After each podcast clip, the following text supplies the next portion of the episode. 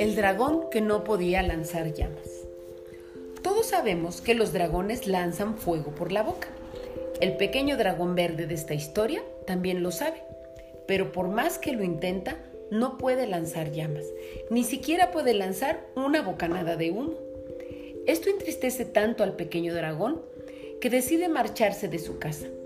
Así es que emprende camino hacia el bosque, en busca de alguien que le enseñe a lanzar fuego por la boca. El pequeño dragón camina hasta que cae la noche. ¿Y ahora qué hago? se pregunta a sí mismo. Estoy cansado, tengo hambre y ya no me quedan fuerzas para seguir. Muy cerca hay un anciano y sabio búho sentado en la rama de un árbol. Ve hasta esa casa, le dice, señalando en dirección de un edificio muy alto. Allí vive una bruja con sus tres gatos grises. ¿Quién llama a mi puerta a estas horas de la noche?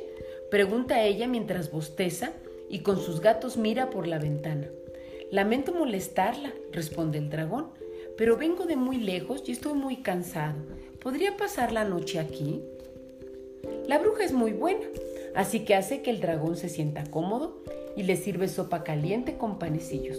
Los gatos le alcanzan una bolsa con agua caliente. ¿Qué haces por estos lados solo? pregunta la bruja. El dragón le explica que busca a alguien que le enseñe a lanzar fuego por la boca. No te preocupes, le dice ella. Con mi magia te haré lanzar fuego en un abrir y cerrar de ojos. Empezaremos mañana temprano. A la mañana siguiente, la bruja se pone su sombrero de pico y repasa su libro de hechizos. Veamos, dice para sí, ¿qué podemos hacer para que lance fuego? Las arañas observan mientras ella mezcla los ingredientes. En la otra habitación, el dragoncito aguarda pacientemente. Está muy entusiasmado al pensar que en poco tiempo podrá lanzar fuego. Todo está listo, anuncia la bruja. Lo que tienes que hacer ahora es beber esta poción mágica. El dragoncito cierra los ojos y de un sorbo traga la poción. Piensa en el fuego. La bruja, los gatos, las arañas y una rana guardada en un frasco le observan con atención. Todos esperan para ver qué sucede. Siento calor en todo el cuerpo, exclama entusiasmado. Exhala, le dice la bruja. ¿Y eso? Algo está saliendo de la boca del dragón, pero no es fuego, sino cientos de hermosas mariposas. ¡Cielos! exclama la bruja. ¿Habré usado los ingredientes equivocados? Tratemos de nuevo. Esta vez lo haré bien, les asegura la bruja. Las mariposas revolotean de un lado a otro mientras los gatos las persiguen. Finalmente, la segunda poción mágica está lista. Uno de los gatos la vierte en la boca del dragón. El dragoncito se prepara para lanzar fuego. ¡Vaya sorpresa! Esta vez exhala una gran cantidad de coloridos pececillos. Los gatos saltan contentos tratando de cazarlos. ¿Y ahora qué? dice la bruja avergonzada. ¿En qué me equivoqué? Volveré a intentarlo. La bruja prepara otra poción. Esta vez tiene que salir bien dice mientras le da de beber por tercera vez al dragoncito. Los gatos miran con atención esperando más peces. El dragón quiere ver fuego. La bruja espera que su hechizo resulte. Increíble. Esta vez de la boca del dragón salen muchas hermosas flores. Y qué bien huelen. La bruja aplaude. ¡Qué flores tan lindas! dice muy contenta. ¡Qué listos somos! Las flores son mucho más hermosas que el fuego.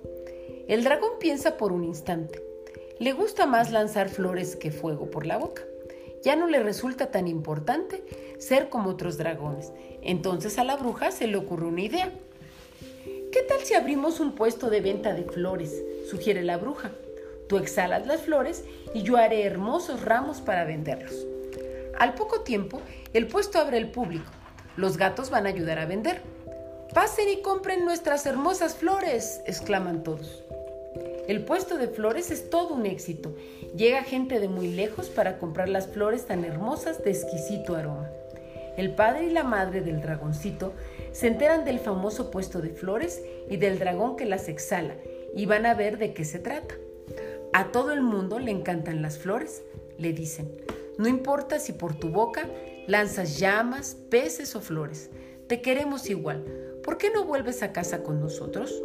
El dragoncito regresa a su hogar con sus padres y allí instala otro puesto de flores. Se siente feliz al saber que no tiene necesidad de ser como todos los demás. Él es especial siendo precisamente como es.